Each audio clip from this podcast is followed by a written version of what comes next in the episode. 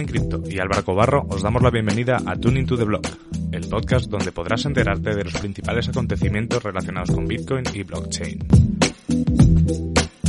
Cada viernes discutiremos las noticias más interesantes de la semana y compartiremos nuestras opiniones sobre los temas más controvertidos. Además, todas las semanas tendremos invitados especiales con los que podremos charlar, debatir y sobre todo aprender de los temas que levanten más interés al ecosistema cripto. Hola, ¿qué tal? Muy buenas a todos. Sí, soy Álvaro Cobarro, con mucho menos pelos, antes de que lo comentéis. Y aquí a mi lado está Juan. ¿Qué tal, Juan? ¿Cómo estás? Hola, Álvaro. ¿Todo bien? Veo que has perdido la fuerza. Perdido la fuerza totalmente. Esta semana he estado agotado toda la semana. Así, es increíble. he estado tal, pero bueno, así ya tocaba, ¿eh? La verdad es que ha sido una liberación el cortarse el pelo. ¿Pesas un kilo menos? Total, total. Es la mejor dieta posible, ir al peluquero. pues bueno, pues nada, eh, bienvenidos una semana más a lo que nosotros llamamos el análisis semanal de Bitcoin y Tuning to the Block. Y ya sabéis que aquí simplemente damos nuestras opiniones y sobre noticias que nos parecen interesantes. También eh, sabéis que vosotros podéis participar en las encuestas que, que lanzamos en el Twitter de, Tune, de, de Tuneblog, arroba Tuneblog, para elegir una de ellas. Y además, si no hubieseis en la encuesta alguna noticia que os representa y creéis que nos hemos dejado, por supuesto podéis mandarnos todas las noticias que queráis porque eh, nosotros estamos encantados de que nos mandéis cosas y así de esa manera podemos, podemos interactuar con vosotros, que es la, es el objetivo de todo esto, ¿no? Y aquí está Gustavo. Hola Gustavo, ¿qué tal? Y nada, y si te parece Juan, pues vamos a empezar. Claro que sí, empecemos que hay noticias para todos, para los de Ethereum, para los que les gusta Bitcoin, para los que les gustan las estafas, para todos. Para todos, hoy hay, hoy hay candela para todos. Y empezamos como siempre con la encuesta semanal, eh, que la verdad es que creo que ha sido récord de participación en la encuesta, ¿no? 58 votos. Tuvimos una de 63, si no estoy mal.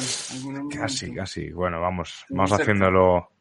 Tenemos que, tenemos que proponernos, Juan, tú y yo, empezar a crear contenido en, en el Twitter de Tuneblog, ¿sabes? Para que vaya creciendo más y lleguemos a más gente, porque al final lo que pasa es que tanto Juan como Bitcovi, pues ya tenemos nuestro público dentro de nuestros twitters, ¿no? Y, y, y es más fácil interaccionar por ahí, pero, pero hay que darle un, un, un, pelín de vidilla a esto. Y bueno, las noticias era, era que ganó, era Bitcoin y el colapso de dólar, del dólar, con un 31% y le siguió muy cerca del Bitcoin a 50.000 dólares. Lo que pasa es que no sabemos si son 50.000 dólares colapsados o, o, o, de ahora. Y luego estaba DeFi eh, superior a las ICOs en Ethereum, cosa que me parece también muy interesante. De hecho, creo que es la que, la que voté. Sí, ahí pone el tick. Y Latam Alin en Bitcoin al final también es una manera de, es una manera de expresar pues que en Latinoamérica se, se está empezando a utilizar bastante este, esta tecnología, pues supongo también por las, por las necesidades, ¿no?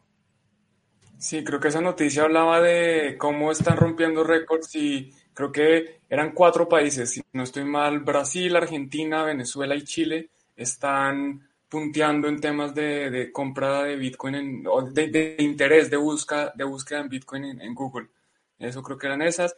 La de DeFi, más que, más que ICOs, es que hay una especulación de que puede que DeFi tenga un efecto más importante en el precio de Ethereum que las ICOs. Bueno, pues no lo vamos a saber porque no vamos a ver esa noticia. Y bueno, las otras dos sí, como empataron prácticamente, eh, podemos empezar a verlas. Mm, esperemos, esperemos que si DeFi tiene mayor impacto en el precio que las ICOs, eh, luego no pase lo que pasó con las ICOs, pero bueno, eso hay que, eso hay que verlo.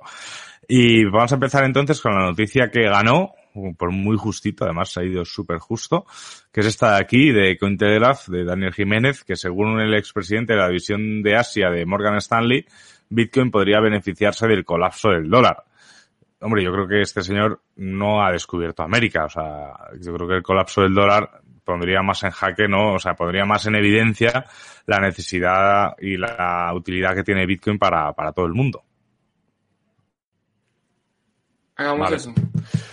Bueno, pues me quedo yo con, con la noticia esta. Ahora sí, os animo a los que nos estáis viendo en directo a comentar en, en los comentarios y así comentáis conmigo esta noticia. Pero vamos, al final es eso. O sea, el dólar, como sabemos, cada vez se están imprimiendo más dólares y cada vez hay más deuda. Eh, la deuda de Estados Unidos está, por una barbaridad. China cada vez tiene más deuda de todos los países y esto tiende a, colapsar, ¿no? Y, siempre es una creencia entre la comunidad es que en el momento en el que Bitcoin, eh, en, el que dólar, el dólar colapse, pues obviamente Bitcoin se alzará como, como salvador de la economía. Yo no sé si será exactamente así, pero yo creo que sí que puede haber una correlación ahí inversa bastante interesante si en lo que hablamos es de precio. Yo creo que deberíamos centrarnos más un poco en lo que es la usabilidad más que en el propio precio de Bitcoin. Y, y no sé, no sé cómo lo veis vosotros. Eh, no nos estáis viendo muchos en directo, pero, pero si alguno tiene su, su opinión, estaré encantado de comentarla con vosotros. Y, y yo creo también, fíjate que eh, yo es una cosa que pensé desde que llegué a esto, que cuando se hablaba del Bitcoin en la luna y un Bitcoin 100 mil dólares o un millón de dólares o lo que sea, eh, yo siempre era un pensamiento que tenía en mente, que era el si realmente el millón de dólares que pudiese costar Bitcoin en un futuro es el mismo millón de dólares que sería hoy, el que representaría hoy, ¿no? O sea, estamos hablando de, de que un, un eh, en Argentina se está viendo y en otros muchos países, ¿no? No es lo mismo eh, un millón de bolívares de ayer que un millón de bolívares de mañana. Seguramente sean muchísimo menos ese, millón de bolívares, por desgracia. Entonces, eh, yo creo que también tenemos que tener en cuenta eso, ¿no? Cuando hablamos de precio de Bitcoin, que si estamos referenciando al dólar y el dólar está en una tendencia posible de colapso, quizás deberíamos estar pensando que un Bitcoin es un Bitcoin y un Satoshi es un Satoshi, ¿no? Y, empezar a pensar en ese tipo de, de medidas, aunque es, obviamente es un ejercicio mental muy complicado y que nos está costando un poco más. No sé si alguno queréis comentar algo. Yo mientras Juan está volviendo me voy a adentrar a pasar a la siguiente noticia. que es esta aquí de Pablo José, que es la segunda, que quedó súper cerca de, de, lo que estábamos comentando, que es que Bitcoin se niega a morir y la criptomoneda se prepara para un rally a los 50.000 dólares, afirma un experto de Forbes. Un experto de Forbes, wow. Eh, lo que no sé si este experto de Forbes es experto en otras cosas o es experto solo en, solo en temas de, de criptos. Pero bueno, sí, al final, noticias como estas yo creo que estamos viendo todos los días. De hecho, hace unas semanas Adam Back, ¿no? Decía que podía llegar Bitcoin a medio millón de dólares, sin, incluso sin intervención de, de inversión institucional. Pero bueno, al final yo creo que esto es como todo, ¿no? O sea, hay algunos que se juegan el miembro y hay algunos que van un poquito más, eh, más a la defensiva en cuanto hablamos de precios. Pero yo hago la misma reflexión que hacía un poco en la noticia de antes, ¿no? O sea, a lo mejor el, los 50.000 dólares a los que pueda llegar Bitcoin no son los mismos 50.000 dólares de hoy que a los que pueda llegar. Yo creo, y aquí estamos dando totalmente mi opinión, que, que si estamos hablando de, de precio de Bitcoin, eh, tenemos que estar, tenemos que estar ser muy cautos, ¿no? A la hora de, a la hora de pensar en los precios. Todos queremos que Bitcoin suba, eso está claro. Eh, también con la subida de Bitcoin, eh, se ven muchas cosas, como veremos más adelante, que, que no son positivas, pues como son las, las estafas o como son incluso esas, esas formaciones o pseudo formaciones en las cuales prometen ganar dinero, ¿no? Y, y, llega muchísima gente al ecosistema solo pensando en que Bitcoin es una máquina de, de crear billetes de mentira, además, billetes de, de dólares o, o, de euros. Y al final yo creo que se están perdiendo muchísimo. Yo supongo que, que entendéis a dónde quiero ir. Yo, obviamente, si Bitcoin subiese mañana a 50 mil dólares, aplaudiría, aplaudiría hasta con las orejas. Eso, eso lo, lo damos por supuesto. Pero si, pero si estamos hablando de tecnología, a mí me parece que Bitcoin debería ser algo más que, que lo, la obsesión por el precio. ¿Qué tal, Juan? ¿Cómo estás? Bien, bien, ya, ya volví. Paso, paso a la siguiente noticia, ¿eh? Porque, claro, estaba comentando yo solo y nadie me contestaba. no hay problema. Eso supongo que es normal cuando uno está hablando solo. A mí me pasa mucho. Te iba a decir, aquí lo que había comentado...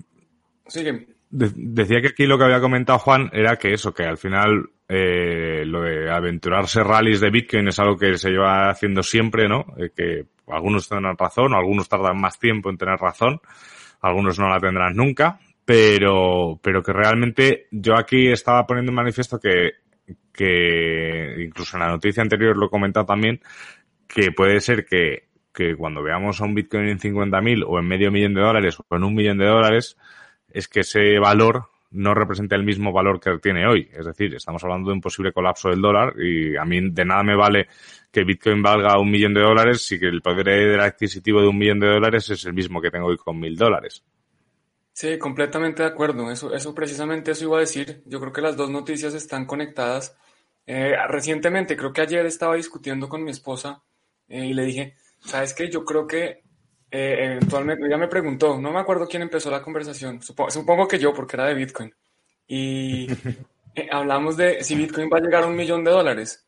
Y yo le dije, pues yo, yo creo que Bitcoin sí va a llegar a un millón de dólares, no sé cuándo, obviamente en 20 años, 30 años, yo creo que en mi vida lo que pasa es que ese millón de dólares no va a valer lo mismo que el millón de dólares hoy. O sea, con ese millón de dólares del futuro, cuando Bitcoin valga un millón de dólares, no voy a poder comprar posiblemente lo, mismo que compro, que puedo comprar hoy con ese millón de dólares. Eh, es así, o muy rápido tendría que ir. Bueno, es que yo creo que estaría correlacionado también, ¿eh? O sea, yo, eh, no sé, podemos ser súper optimistas y pensar que el millón de dólares de, de Bitcoin sea el mismo millón de dólares de hoy, pero yo creo que incluso si fuese una subida estrepitosa de Bitcoin hacia esas cifras, eh, yo creo que estamos hablando de que el dólar y el sistema ha colapsado por completo, ¿no? Entonces, eh, no sé, es también hacer un poco de, pensamiento y de abrir un poco más la mente y pensar que el dólar es algo que no tiene por qué estar para siempre. De hecho, joder, si vamos a historias del dinero, antes del dólar había monedas, joder, el real español era, eh, era una moneda utilizada en todo el mundo y obviamente es una moneda que ha desaparecido, ¿sabes? Entonces, eh, ¿por qué no puede desaparecer el dólar? Eso, eso precisamente iba a comentar de la noticia anterior, que es que las, las monedas han tenido ciclos. Antes de, del real español estaba la moneda de Portugal, después estuvo la holandesa, después tuvimos a la francesa, después la libra esterlina fue la que dominó el mundo, era el medio de intercambio de depósito de valor internacional en los años 1800 y Estados Unidos, pues en los últimos 100 años más o menos, eh, desde la Segunda Guerra Mundial ha venido posicionando el dólar como la principal moneda eh, de depósito del mundo, pues depósito de valor o medio de transacción, pero eso no significa que vaya a estar por siempre. Entonces yo creo que pues, las monedas tienen sus ciclos y de pronto le está llegando el ciclo a Estados Unidos y precisamente la, inflación se puede ver como de, varias formas, pero al final la inflación es la pérdida del dinero en el tiempo. De cualquier definición que se utilice es que el dinero vale menos. Entonces si Bitcoin llegara a valer, digamos, 50 mil, porque ese es el titular de la noticia, pues seguramente ese dólar no va a ser el mismo dólar de hoy. Entonces yo creo que ese dólar pues, va a haber perdido valor, va a haber, va a haber sido inflado creo yo. Es posible, es posible. Y otra cosa, y una noticia también relacionada con el dinero, que es la siguiente, es esta de aquí, eh, que hemos cogido de la BC Economía, que es que el PSOE, el, Partido Socialista Obrero Español, propone en el Congreso eliminar el dinero en efectivo. Es una propuesta que se hizo, que bueno, luego han salido incluso la Unión Europea a decir que no, que no puede hacer eso. Pero, pero bueno, yo creo que también es una cosa que, claro, el PSOE lo ha propuesto, pero realmente es una cosa que como que siempre ha estado ahí en el horizonte, ¿no? Yo, o sea, yo creo que todo el mundo ha hablado de, de, de que incluso gente que diciendo yo eliminé el dinero efectivo, así eliminaremos a los corruptos. O, o bueno, que realmente el billete de 500 euros ha dejado de imprimirse hace muchísimo tiempo, ¿sabes? Entonces, eh, yo creo que es una cosa que vamos viviendo. Mm, a medida que pasa el tiempo, no solo porque lo diga el PSOE, sino que, eh, y no solo en España, yo creo que en muchos países, aunque por ejemplo también decían que en Alemania eh, se había intentado hacer este tipo de cosas, pero que la propia población alemana se daba cuenta de la pérdida de libertad que era el perder el dinero en efectivo y, y había dejado de utilizar en, parte de las tarjetas de crédito, las tarjetas de débito para pagar.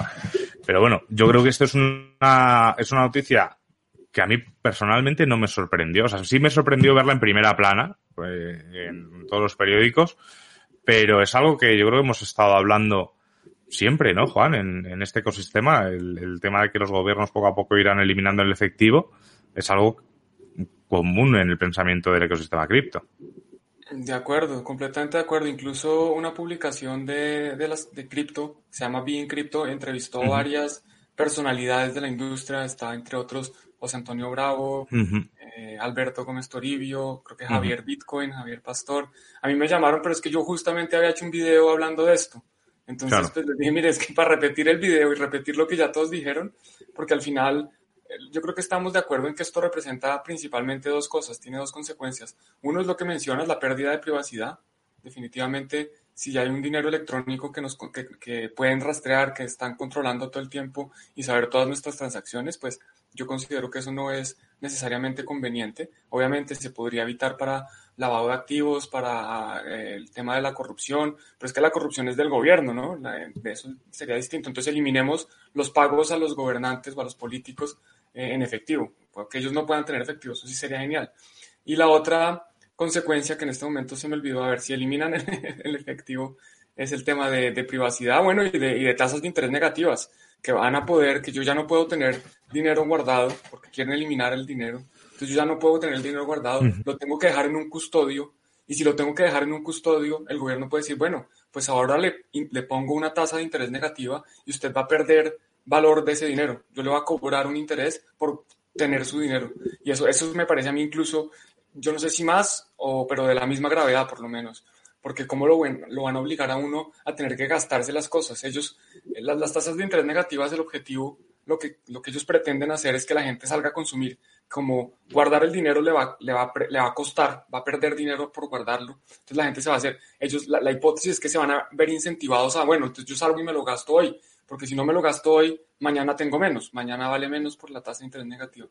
Yo creo que eso es un incentivo completamente perverso, eso desincentiva el ahorro, si no hay ahorro no hay inversión, si no hay inversión pues no hay crecimiento, mejor dicho, yo creo que eso es, eso es la catástrofe total, eso de tasas de interés negativas, y por eso no me gusta el tema de eliminar el efectivo.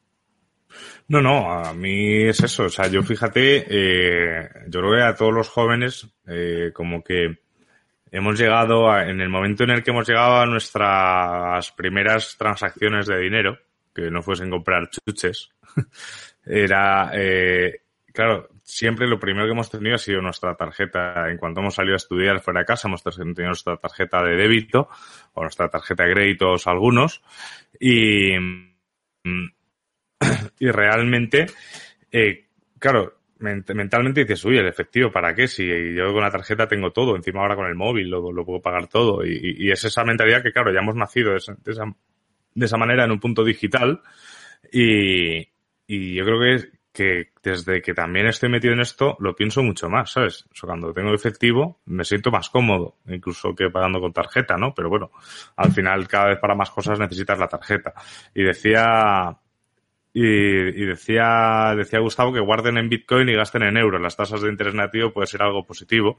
Hombre, sí, si guardan, si tuviesen Bitcoin, eh, obviamente sí. Decía que no le veía sentido a tener dinero en fiat más allá de lo que puedes usar en 3,6 meses vistas. En tres, en de 3 a 6 meses vistas. Sí, a ver, lo que más que Gustavo, tú sabes que eres una persona avanzada para todos nosotros en cuanto a pensamiento y vas tres pasos más allá, pero sí estoy de acuerdo contigo. Realmente el, el guardar fiat, eh, los ahorros en fiat 100%, pues conlleva un riesgo. Lo que pasa es que la gente aún no es consciente de ese riesgo. De acuerdo. En finanzas, una de las primeras clases que uno le dan en finanzas, finanzas, yo diría 101 es cash is king, el efectivo es el rey.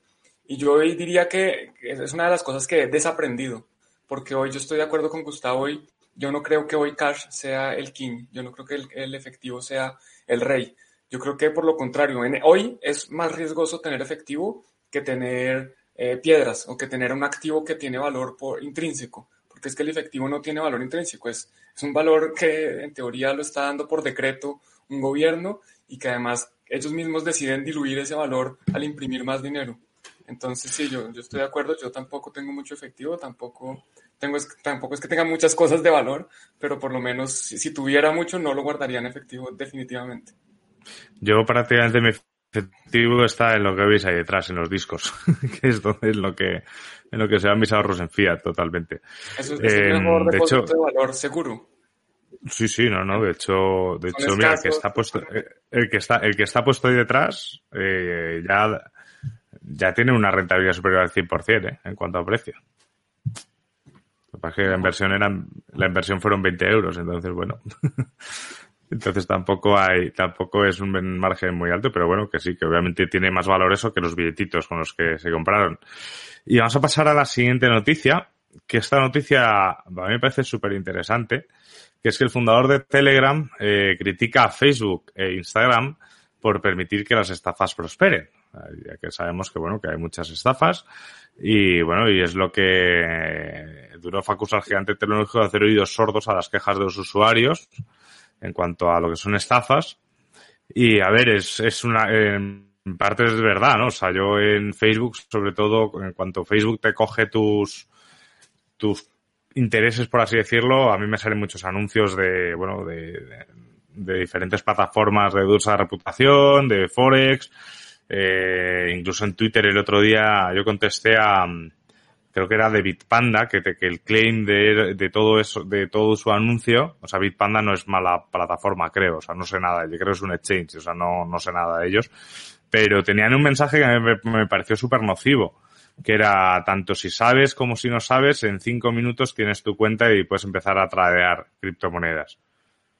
Y fue como, mm, me parece que es un mensaje súper nocivo para la gente, que sobre todo la gente que no sabe, porque deberían invertir bastante más de cinco minutos para entender qué es lo que van a hacer y luego ya si eso registrarse en el exchange. Obviamente los exchange lo que buscan son usuarios y, y todo vale. Y de hecho, lo hemos comentado alguna vez, ¿no? Que para que un exchange pequeñito se haga hueco en las ligas de los grandes, parece que tiene que recurrir a, a promociones dignas de cualquier scam. Entonces, bueno, hay que ver ahí, hay que tener cuidado con esas cosas, ¿eh? Sí, de acuerdo. Es que la, la, publicidad es un tema difícil. Aquí el tema es que eh, esto es un tema muy complejo porque si, si las plataformas hacen algo para prevenir scams, pues es, primero es muy difícil de hacerlo de forma digital. Tendrían que revisar una por uno todos los posts y eso pues es imposible. Uh -huh. Están tratando de utilizar obviamente inteligencia artificial y big data y un montón de herramientas para poder hacerlo.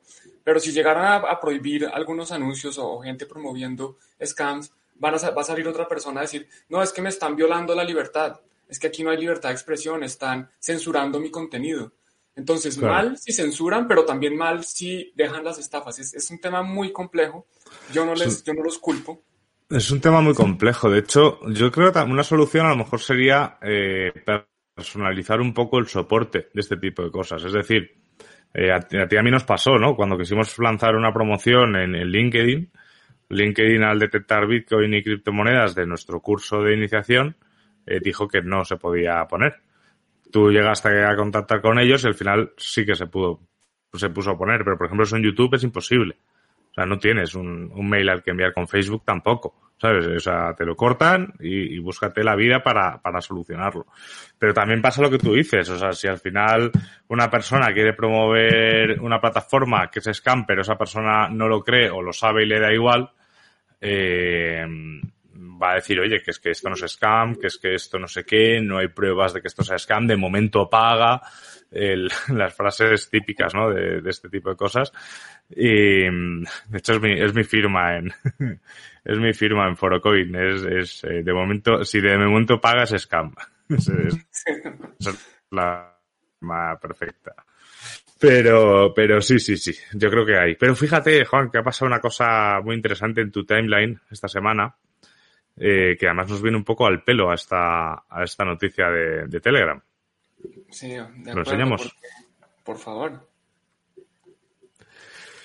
Pues Juan hizo esta encuesta, que encuesta para identificar dónde se concentran los estafadores utilizando Bitcoin y criptomonedas para engañar a las víctimas. De las siguientes plataformas, ¿en cuál te han contactado más veces para ofrecerte bots de arbitraje, minería en la nube, masternodos y otras scams?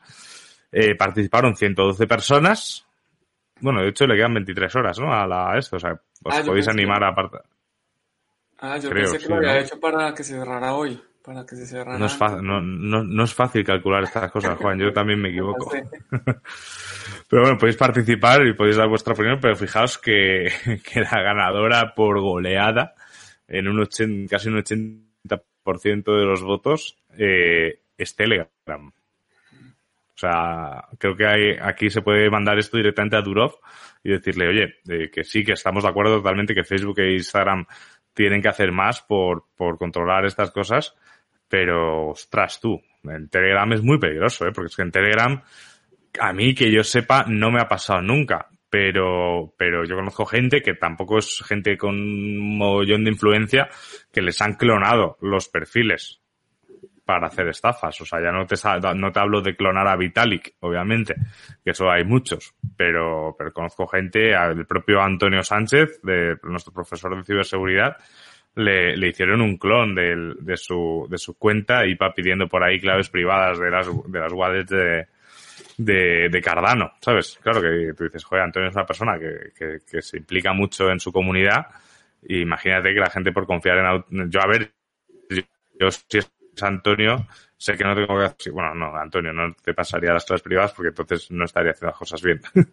pero, pero hay que tener muchísimo cuidado. O sea, si de verdad, si alguien alguna vez, tanto Juan o yo, os venimos pidiendo dinero por Telegram, eh, revisar que seamos, seamos, realmente nosotros. No, nunca, nunca. Yo, incluso una, una persona, una, una estudiante de Bitcoin se ofreció a pagarme el curso por, por, eh, directo, digamos, sin, sin pasar por la plataforma. Yo le dije, mire, es que uno nunca debe enviarle dinero a nadie por internet. Uno no sabe si la persona con la que está hablando es realmente la persona que dice ser. Yo personalmente nunca le voy a pedir dinero a nadie por Telegram, eh, por, por Twitter, me, mucho menos, por Instagram, nada de eso. Hay que tener mucho cuidado eh, y sí, aprovechar para decir eso. Lo que dice es muy gracioso. La persona que sale a quejarse que, que eh, Facebook y Twitter eh, no hacen nada para prevenir scams y parece que Telegram es la principal por lejos donde, donde hay más scams. A mí, a mí me han pedido y no sé si se han hecho pasar por personas o si realmente han sido esas personas las que me han pedido dinero porque, porque me invitaron a participar en una oportunidad exclusiva solo para 20 personas eh, donde esta persona, este, este influencer, eh, iba a multiplicar mi dinero infinitamente. Eh, supongo que era... Luego, luego, luego, el influencer en cuestión puede ser que te bloquease cuando le preguntases o... Sí, después me bloqueó, pero de nuevo, puede ser un clon, yo no sé. Eh, le doy la... Le doy la claro. Gustavo pone... Gustavo, Gustavo pone 5 dice, porque eh, una solución de Gustavo ya cuando se cansa de explicar las cosas es, mira, yo ya te he explicado todo gratis, ahora sí que, es que te siga explicando, me pagas 5 dice. No sé, no sé cuánto dinero ha hecho eso. No sé cuánto dinero ha hecho Gustavo con eso, pero bueno saber que si, Gustavo sí que te es capaz de pedirte dinero por Telegram. Pero son, son cinco días y cuando le, está, cuando le estás pidiendo una explicación. Pero no, no, eso es complicado. Lo que pasa es que yo creo que a lo mejor en, en Facebook y, y, compañía, a lo mejor es más fácil, ¿no? Capar estas cosas, ¿no? Porque el Telegram al final la gente se hace un número falso, se hace una cuenta falsa y, y empieza a pedir cosas a la gente. Pero lo que pasa es que son muy fáciles de identificar. Hello, cuando eres hispano parlante, eh, dice, dice, Gustavo que cero ha generado. Pues, pues Gustavo explica muy bien las cosas. Yo os animo a darle esos cinco dice porque lo explicará con más ganas aún. Y, y, o sea, el hello, el, incluso mensajes en español mal escritos de dónde eres, tal, ¿no? Ah, y, y tú que eres criptoinversor o desarrollador eh, no sé qué, o sea, esas cosas yo es que ya ni, ni, perdería el tiempo, yo bloqueo y a lo mejor me estoy perdiendo algo interesante, pero prefiero bloquear a perder el tiempo en estas cosas, ¿no? Y sobre todo, muchísimo, a ver, estos días están saliendo un mogollón de cosas de Tesla, está dando bitcoins, eh, Vitali, conferencia de no sé cuántos, tal. Hay muchas cosas, lo que pasa es que yo creo que son, deberían ser bastante fáciles de identificar. O sea, no os fiéis, nadie os va a regalar nada. Nunca. O sea, nunca. De acuerdo. A mí muchas, muchas personas me contactan y desafortunadamente las personas que están buscando rentabilidad, rentabilidad rápida, pues son las que de pronto más lo necesitan o las que menos dinero tienen para, para poder perder.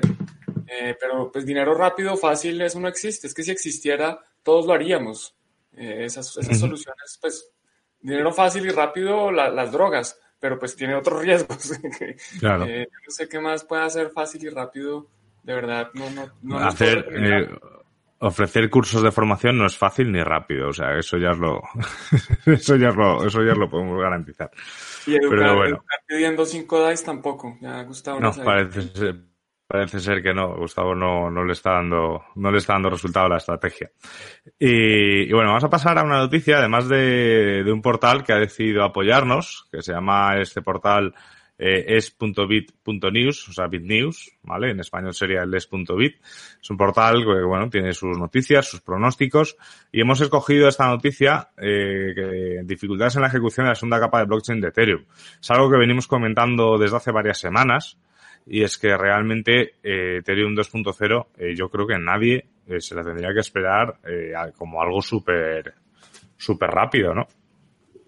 Sí, es que como lo dice el artículo, es difícil, es que no es fácil implementar una tecnología tan compleja y hay que probarla, hay que probarla bien y ya vamos a ver qué pasa cuando uno no prueba bien las cosas, pues hemos visto que han, ha habido hacks a protocolos DeFi, que mismos exchanges han hackeado y hay errores que ni siquiera son hacks, hay errores que la gente crea un contrato inteligente, eh, otras personas envían dinero y al final ese dinero no se puede recuperar porque quedó en un contrato inteligente al que nadie tiene acceso. Entonces, con temas de blockchain, programar en blockchain es mucho más complejo que programar en, sistemas centralizados o los, digamos, programas tradicionales en, otros lenguajes de programación distintos, porque lo que queda escrito en la blockchain, pues ahí quedó escrito, quedó inmutable, y si hay un error, pues ahí quedó el error. Entonces es muy difícil programar y yo, yo sí los animo a que sigan demorándose. Yo siempre hago mi apuesta que nadie fue capaz de tomarla inicialmente. Ethereum 2.0 salía en junio, ahora sale en julio yo creo que tampoco va a salir en julio. Vamos a ver si alguien se anima. Eh, yo pues eso, es un, Pero los que eso es apostar la pérdida, Juan. Sí, es que eso es apostar, sabiendo que no. Entonces, claro, pues, o les deseo, como siempre, les deseo la mejor de las suertes. Me parece que es bueno para el ecosistema que esto mejore. Hoy en día los fees en Ethereum están imposibles, la red está súper congestionada. Yo que estoy experimentando con el tema de DeFi, eh, unas transacciones que yo digo, pongo 100, 100 dólares, eh, la rentabilidad son 5 y en comisiones para, para abrir y cerrar la operación son 17. Entonces uno digo, esto es, esto es inoperable, aquí no se puede hacer nada. No, no, y más que lo veremos. Bueno, decían que era un scam, ¿no? Que la estaba, que la estaba utilizando bastante la red y entonces la estaba congestionando. Hay varias, eh, hay varias, ¿eh? Que están, varias scams que están operando en Ethereum y, y hacen muchas operaciones diarias eh, supuestamente pagando los beneficios de unos supuestos masternodos. Y, y la verdad es que, bueno, supongo eso también tiene que ver, y si no es eso, si no son las gatetes, y si no es cualquier otra cosa, ¿no? Al final, Ethereum obviamente tiene que evolucionar. Yo creo que es un proyecto súper interesante y a mí es un proyecto que me gusta mucho. O sea, por, también por todo lo que ha aportado. Al final no hay que quitarle mérito a Ethereum, que además de aportar todas las scams de, de, las ICOs y tal, ha aportado cosas muy chulas y muchas posibilidades. Pues el DeFi ahora mismo es una de las posibilidades. Las DAOs son otra de las cosas que también ha aportado también Ethereum, aunque Bitcoin como tal podría considerarse como la primera. Y, yo creo que es un proyecto que, que, tendrá que evolucionar y si no le pillarán la espalda, que también te digo una cosa, los que dicen que les pueden pillar también tienen que evolucionar mucho. O sea, Cardano, que es uno de ellos, está en una testnet y ahora mismo están debatiendo eh, qué hacer cuando termine la testnet, que en principio terminaba entre, creo que mañana terminaba todo lo que eran las partes de, las partes de recompensar a los que están participando en la testnet, si no me equivoco, terminaba mañana. Y, y ahora están debatiendo si con todo el código de la testnet crean una red nueva para implementar las pruebas ahí antes de subirlo a la mainnet de, de, Cardano. Cosa que no me parece mal.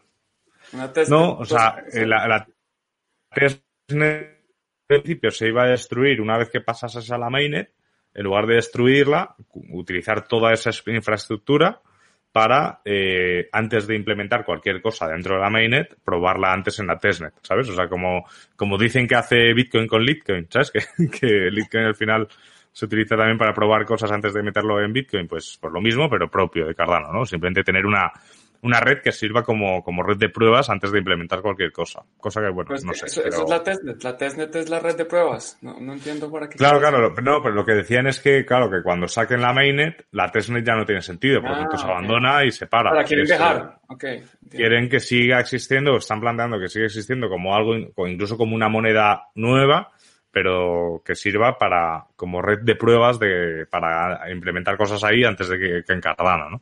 No sé, no sé muy bien qué cosas harán.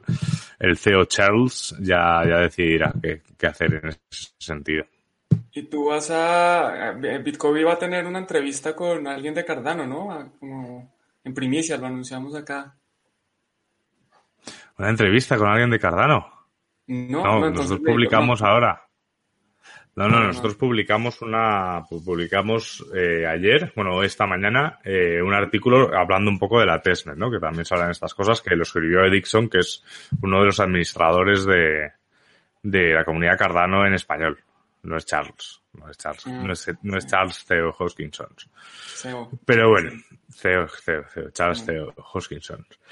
Y bueno, y un poco también en función a esto, llegamos a lo que sería el tweet de la semana, o el meme de la semana, porque realmente tu tweet podría ser tweet de la semana, que es este de James Loop, que a ver si lo podéis ver más grande. Agrandarlo un poco eso. A ver. Cuando pones, cuando implementas algo totalmente simple, ¿no? Sin testarlo porque obviamente va a funcionar. Y pasa esto. Exacto. Entonces piensas que vas a rebotar y vas a... Es algo... Eh, Exactamente. O sea, todo funcionaba bien hasta este momento, ¿no?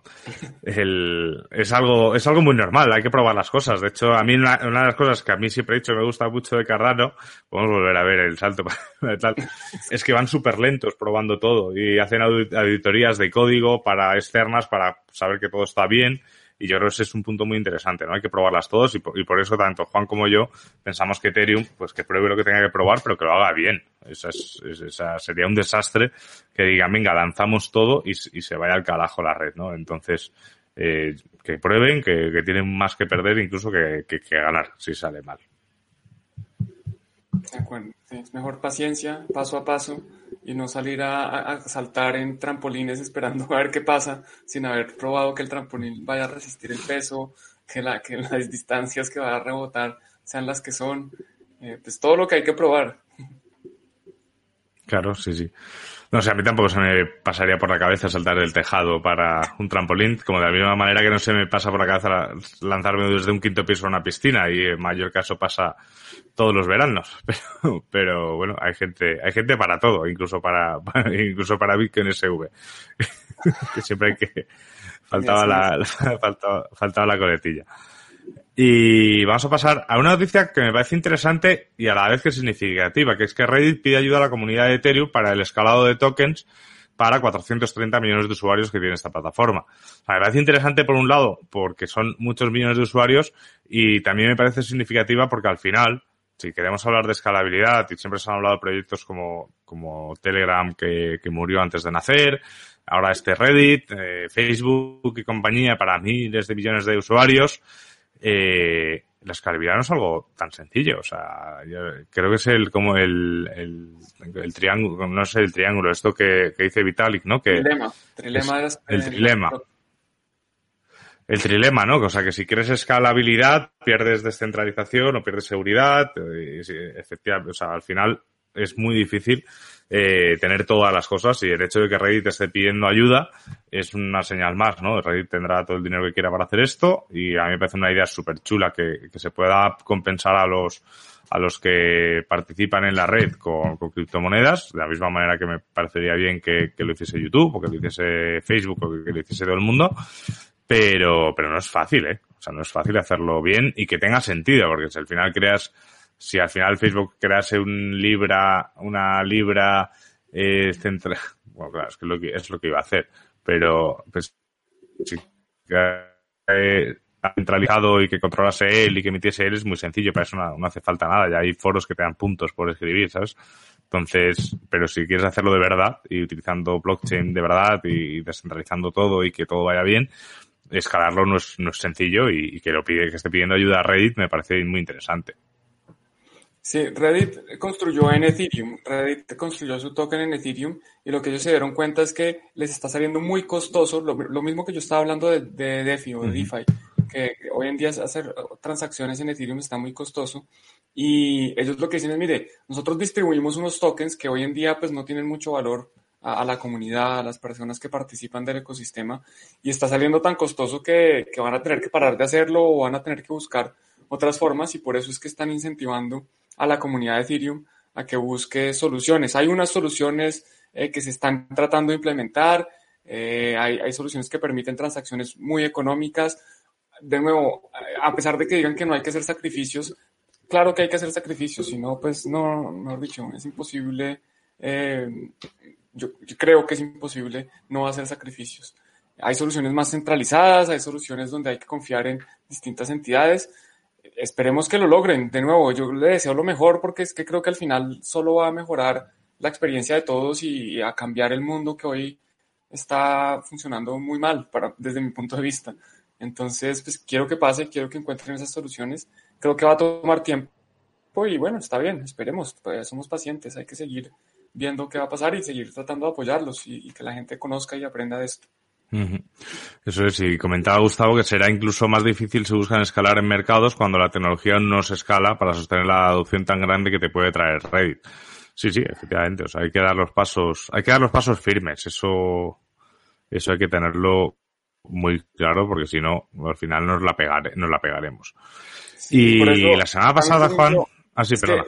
No, tranquilo. Que por eso también cuando la gente dice, no, que vamos a llegar a adopción masiva de, de Bitcoin o de las criptomonedas eh, en un mes o en un año, es que, es que no está listo, la, tecnología no está lista. Es, una tecnología en desarrollo, es una tecnología experimental que, que sí, que allá hay proyectos mucho más estables. Se puede hablar de Bitcoin, se puede hablar de Ethereum, se puede hablar de Litecoin, Monero, que ya tienen unos años, pero, pero igual son tecnologías muy jóvenes que no están listas para que llegue todo el mundo y empiece a transaccionar. No, no estaríamos listos y por eso hay, que ir paso a paso y tratando de construir. Yo creo que la solución es construir encima. Yo creo que es hacer capas, hacer layers y tener los Lightning Networks, las sidechains y todas estas otras soluciones, unas más centralizadas que otras que, que a algunos no les pueden gustar. A mí personalmente tampoco me gustan. Yo no guardaría mi dinero en una solución centralizada pero por ejemplo si guardaría eh, lo que guardo en la billetera, porque pues si me va a permitir hacer transacciones con menos costos, más rápidas y otras cosas, pues bueno, es el, trilema, sacrifico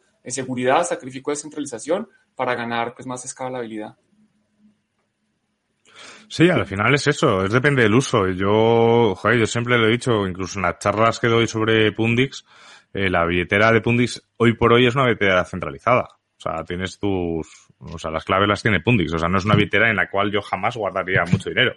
Pero si sé que ahí puedo guardar, yo que sé, 50, 100 euros y poder pagar sin fee en transacciones off-chain, ¿por qué no? ¿Sabes? No, no tendría problema. Otra cosa es que todo el mundo tuviésemos este tipo de billeteras y utilizásemos eso para, para hacer operaciones.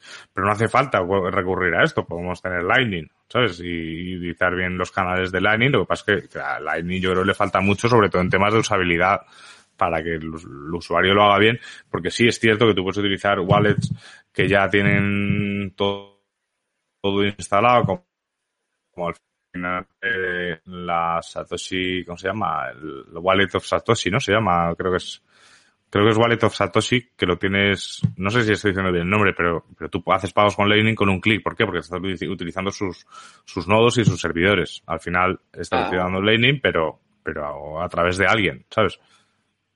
Con Blue Wallet creo que es lo mismo. Hay varias, hay Blue Wallet, sí, correcto, que, son soluciones donde uno guardaría poco dinero para, hacer pagos pequeños y sin mucha comisión. Hay que correr cada uno su nodo, no es fácil. O sea, sí es fácil, pero para mí no. sí es fácil, pero para mí no.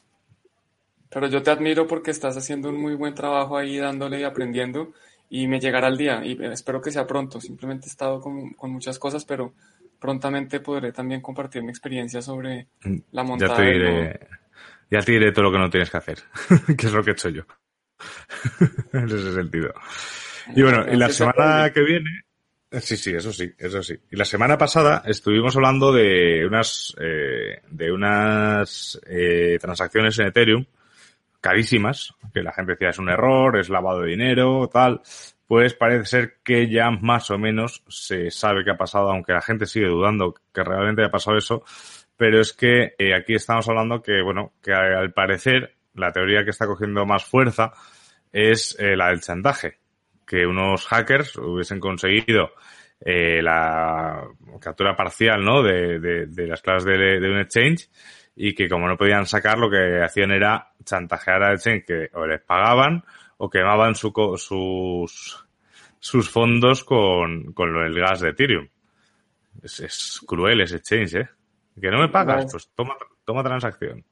Lo has descrito perfecto. Fue en teoría, y yo creo que sí, pues es que parece que sí por la evidencia que hay en la blockchain, eh, que unos hackers entraron a un exchange, que parece que el exchange es un medio un Ponzi. No es, no es muy claro que el exchange sea tampoco muy, muy legítimo y lo que hicieron fue, había una dirección que estaba a la que se podía enviar dinero, se podía enviar Ether sin necesidad de tener todas las claves completas. Esto es, esto es bastante complejo técnicamente, pero entonces los hackers solo podían enviar ese dinero a esa dirección que era del exchange. Entonces era un hack que no era muy interesante porque le devolvían el dinero al exchange.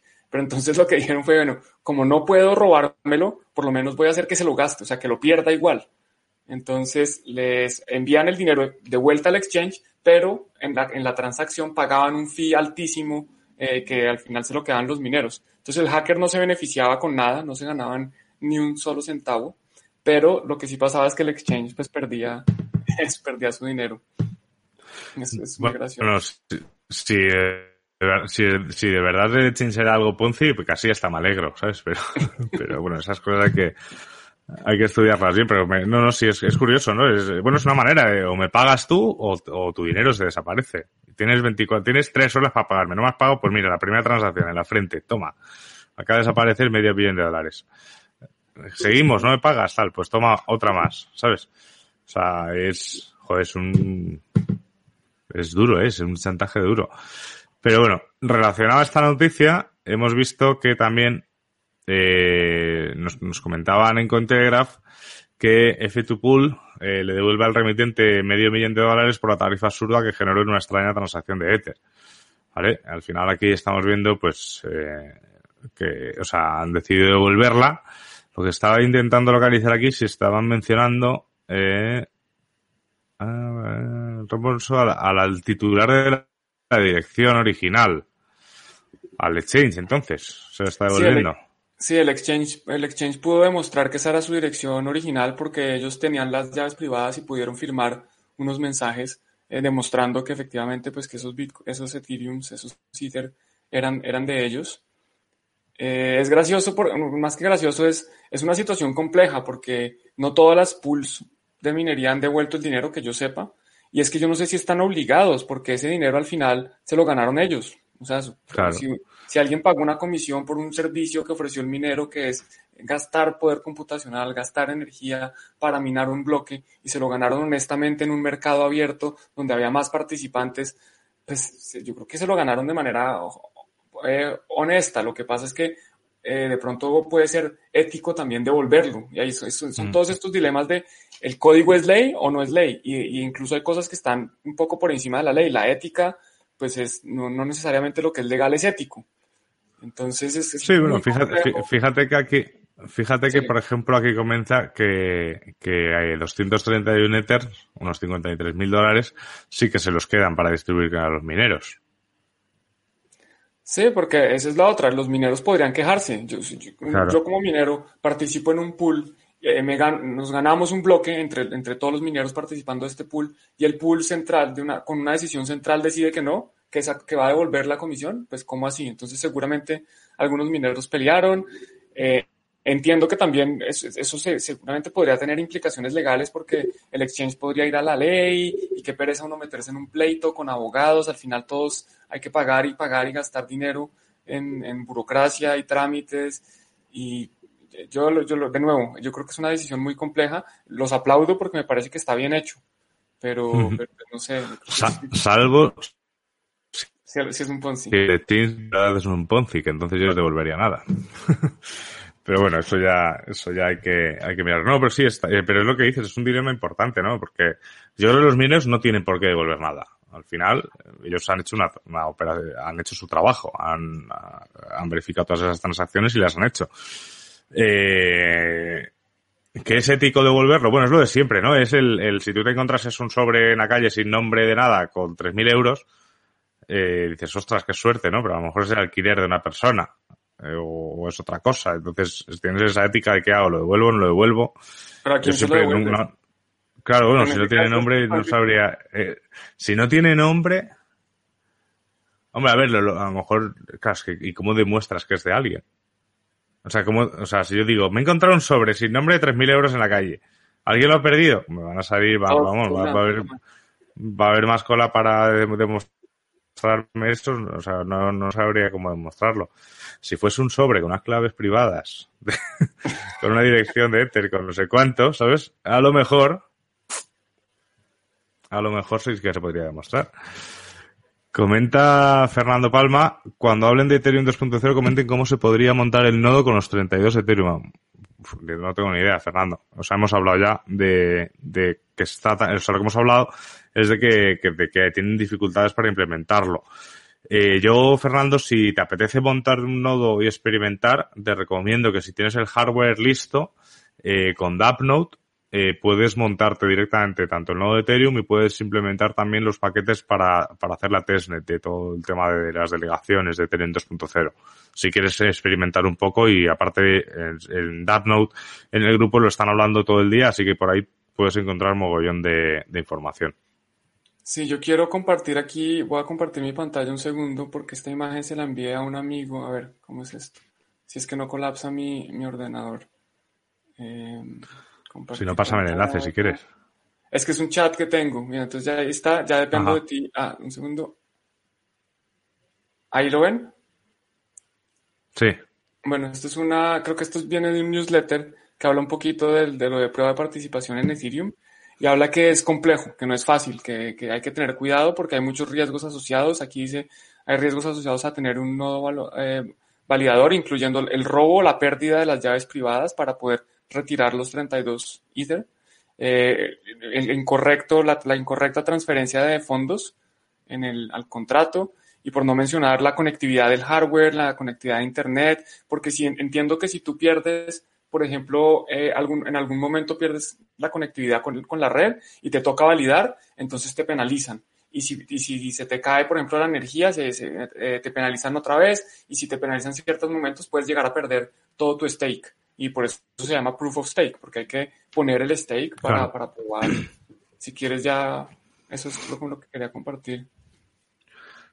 Sí, sí, al final el, al final estamos hablando de, estamos hablando de, de que, de que este tipo de, este tipo de asuntos, o sea, este tipo de proyectos pasa, yo creo que lo he visto en todos, todos tienen sus penalizaciones, ¿no? De hecho, es más fácil delegar en tu caso porque confías en el pool o en el nodo concreto y, y el otro es el que coge la, la, responsabilidad. Pero vamos, yo te digo, Fernando, Fernando el, de verdad, si quieres testear estas cosas, eh, con Dapnode es relativamente sencillo. Y si quieres, eh, ponte en contacto con nosotros en, en, en esto en, en Telegram Bitcoin. o en Twitter o en Bitcoin o, o, bueno, o como quieras.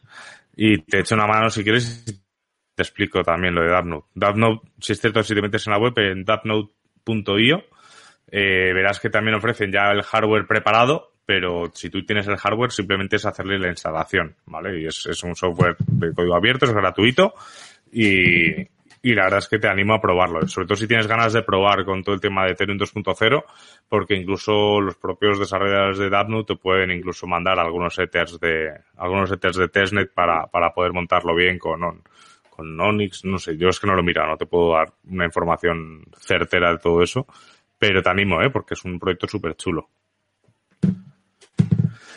También puedes hacer delegated staking, que es que no lo recomiendo, pero pues, se puede hacer. Sí, bueno, son, son maneras, ¿no? Pero bueno, siempre el delegated staking, eh, al menos en todos los proyectos que yo conozco, no pierdes el control de tus tokens. O sea, estás simplemente delegando la, tu poder de, de, decisión o tu poder de validación a un pool más grande, pero tus tokens siguen en tu billetera. O sea, si es, si es algo, si tú tienes que mandar una billetera, sí que no te lo recomiendo para nada. Sí, eh, de acuerdo. Yo no estoy seguro si en Ethereum se pueda, creo que no. Eh, la las pérdidas de las llaves privadas sí es un riesgo en cualquier blockchain, completamente de acuerdo. Eso sí, no es solo en Ethereum 2.0 uh -huh. ni en Ethereum 1.0. Eh, pero lo que hablan es que, es que no, es no es que las pierdas, sino que están en la, están hot, están calientes porque están en la blockchain. Entonces ahí es, eso es el riesgo, que te la roben. No es que te la roben físicamente si las tienes. O sea, es distinto tener Ethereum, así sea 2.0, pues el, es el mismo Ether, eh, o Bitcoin o lo que sea en una billetera fría, que tenerlas hot, que es lo, es, sería mm. como el equivalente a un Lightning Network. Si yo tengo un nodo de Lightning, las billeteras están ahí calientes. Entonces ese es el riesgo al que se refiere el artículo, creería yo, uh -huh. más que perderlas por ti mismo. Eso es. Y aquí pues, hacemos, seguimos dándole buena publicidad a Dapnode, que es que después dice Gustavo que te puedes montar un nodo de lo que quieras y ganar rewards por los recursos que aportas a la red tipo stores, no solo con Ethereum, efectivamente. Yo de hecho Dapnode lo probé con Bitcoin y, y luego pues como quería probar, estaba en fase de aprendizaje, quité Dapnote y puse otra vez Bitcoin a pelo y seguramente antes de irme a Mallorca vuelvo a dejar Dapnote puesto para, para poder tener acceso a todo en remoto bien. Así que, que te lo animo, Fernando. Y efectivamente, el me conecto por Telegram y facilidad, sí, perfecto, genial. Cuando quieras, Fernando, me escribes y te explico también todo más así. vamos a pasar a otra noticia que es sobre Bancor, que Bancor es un exchange descentralizado que descubre una vulnerabilidad, vulnerabilidad crítica y se hackea, se hackea a sí mismo para evitar el robo.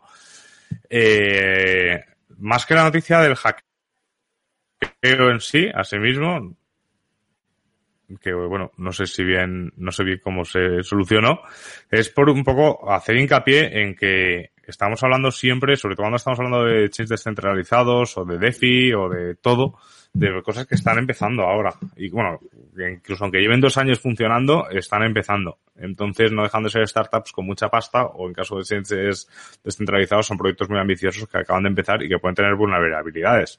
Por eso lo que decía Juan, tú estás probando DeFi, pero lo estás haciendo de una manera controlada, no estás metiéndole ahí 10.000 euros a, a, a, Money on Chain para probarlo, ¿sabes? Estás, estás poniendo pues, pues lo que quieres para probar eso y, trastear, ¿no? Que al final es de lo que se trata, ir trasteando y viendo cómo, cómo funciona todo.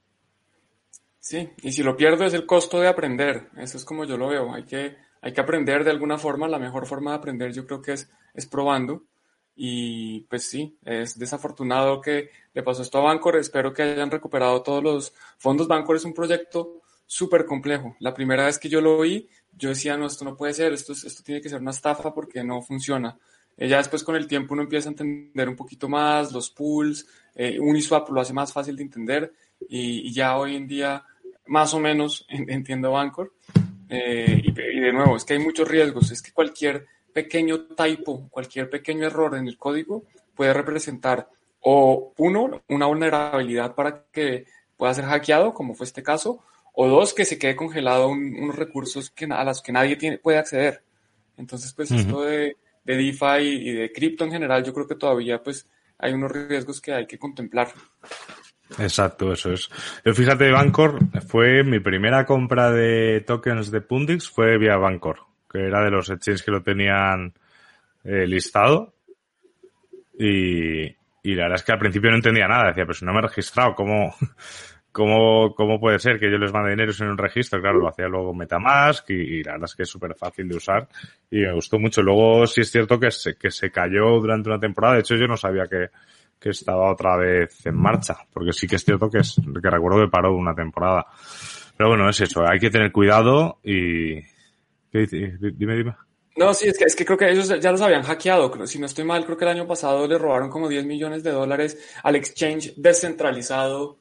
Lo hackearon y le, centralizado. Creo que han tenido, que, que los usuarios no perdieron fondos, que eran ellos. Creo que eso fue Bancor, sí, ahora que me estoy acordando. No no, no recuerdo bien. Yo, yo, sé que lo he utilizado y tal, pero bueno, eh, siempre hay que hacer estas cosas con, con cabeza y sobre todo si, si tienes que poner datos, datos peligrosos. Y vamos a pasar a la última noticia de hoy, que es que la dificultad de Bitcoin muestra un aumento récord de dos años a la vez que la tasa del hash imita a la del 2017. O sea, se ve que subió, esta noticia es de hace dos días, que subió casi un 15% y ya se está ya está por encima de los ya está por encima de los 100 de los 100 eh, eh, hectahashes. por segundo. Hectahashes por segundo y que se asemeja mucho a, a como estaba en 2017 o sea que eso siempre es para mí la buena noticia de todo esto es que que era un poco lo que esperaba de que realmente los mineros eh, ya se la veían venir, ¿no? O sea, no les ha pillado de, de sorpresas. También es lo bueno de que esté todo en código, que no les ha pillado de sorpresa el que se rebajase a la mitad la, la recompensa y obviamente después de una bajada pues se va a ir nivelando hasta, hasta los niveles, bueno, y que cada vez me imagino que serán superiores. Sí, a mí eh, está llegando casi que a niveles de pre-halving. Afortunadamente no subió tan rápido eh, antes porque si no hubiera perdido una apuesta. Eh, pero sí está subiendo. Yo, a mí personalmente sí me sorprendió que subiera tan rápido. Eh, y pues yo simplemente creo que eso demuestra el interés por, por Bitcoin eh, que hay, hay mineros que quieren minar y que están pensando en el largo plazo, porque estoy seguro que hay mineros en este momento minando pérdidas. Hay muchos equipos, especialmente, no, no me acuerdo ahorita el nombre, no es Bitmain, bueno, Bitmain tiene un montón de problemas internos, incluso la próxima semana voy a discutir eh, voy a invitar a, a John Arregui a conversar de nuevo sobre los problemas de Bitmain. Pero hay otra compañía de minería grande que tiene unos equipos que ya prácticamente no sirven para nada. O sea, pues no es que no sirvan, que son muy ineficientes. Entonces hay mm. mineros que están ahí tratando, eh, tratando de minar sus últimos bloques, apostándole a largo plazo, pensando que eh, ojalá Bitcoin se suba de precio porque a este precio creo que no es rentable para ellos. Claro, sí, es, un poco lo que yo he dicho siempre, ¿no? Que creo que hay dos tipos de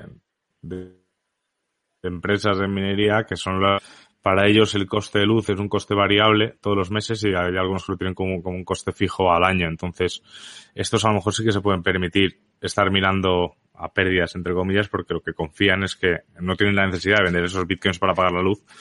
Y, y yo creo que también pueden ser en parte culpables de que la cosa vaya subiendo, ¿no? Que dicen hay que generar bitcoin como sea. Pero bueno, eh, sirviéndolo, yo creo que al final es normal. El, mercado y Bitcoin siempre, de hecho yo siempre lo decía, y aún no ha pasado, que después del halving yo me esperaba una bajada muy fuerte por todo esto. y que luego, sí, sí, de precio, de precio, yo hablaba de precio incluso. Eh, y que luego pues todo se estabilizase y sigue ese Bitcoin pues para arriba como, pues, como ha hecho siempre, ¿no? Pero de momento eso no ha, de hecho ha habido más subida que bajada. Y o sea, no una subida tan grande como se esperaba la gente en plan, uh, el halving a la luna, no, eso no ha pasado, pero pues ha mantenido y de hecho ha roto 10.000 un par de veces, ha vuelto a bajar, ahora parece que los 9.000 es un suelo estable, basta que lo diga para que baje de 9.000, pero, pero bueno, eh, que, que todo es un día normal en la oficina de Bitcoin, Juan. Mm, Bitcoin es un stablecoin. Bitcoin. Hay un meme que, que, a ti te gusta, a mí también, que es el que hay una persona con un palito. do something, do something. Sí, está ahí quieto, pues, a mí no me molesta. No, no, total. Y bueno, eh, esto no es una noticia, pero sí que nos gustaría comentároslo, porque sé que muchos nos estáis viendo por aquí, incluso sobre todo muchos nos veis ahora después, eh, por temas de horario. Y es que sabéis perfectamente que en Bitcoin con Juan tenemos un, el curso de Bitcoin para principiantes intermedios, que es un curso de cuatro horas, eh, que la verdad es que en estos tres meses que llevamos con el curso, lo han hecho ya casi, casi 100 personas, lo han hecho, creo que en torno a, las 80 el otro día. Y la verdad es que la gente está contenta, los tipos, es la verdad. Hemos puesto opiniones nuevas, estas son de las primeras pero, pero que está ahí, si digamos, podéis, podéis preguntarle a, la gente que lo ha hecho. Y deciros, os contamos esto porque eh, esta promoción, que la pusimos porque estábamos todo el mundo confinados, que era, estaba el curso a 25 euros en lugar de los 75 euros que vale, eh, termina el día 21 de junio. En principio el día 21 de junio es el último día de España en estado de alarma y nos parece ya que es hora de, ponerlo todo al precio que, que le correspondería. Entonces, eh, os animamos a que si queréis formaros con nosotros eh, y que sea esto la puerta de entrada a todo lo que es el ecosistema de Bitcoin, es el momento de hacerlo. El domingo 21 estará disponible durante todo el día. A las 12 de la noche es cuando se pasará al, o sea, a las 12 de la noche del 22, a las 00, 0, de junio, pasará el curso a, costar los 75 euros que, que mencionábamos.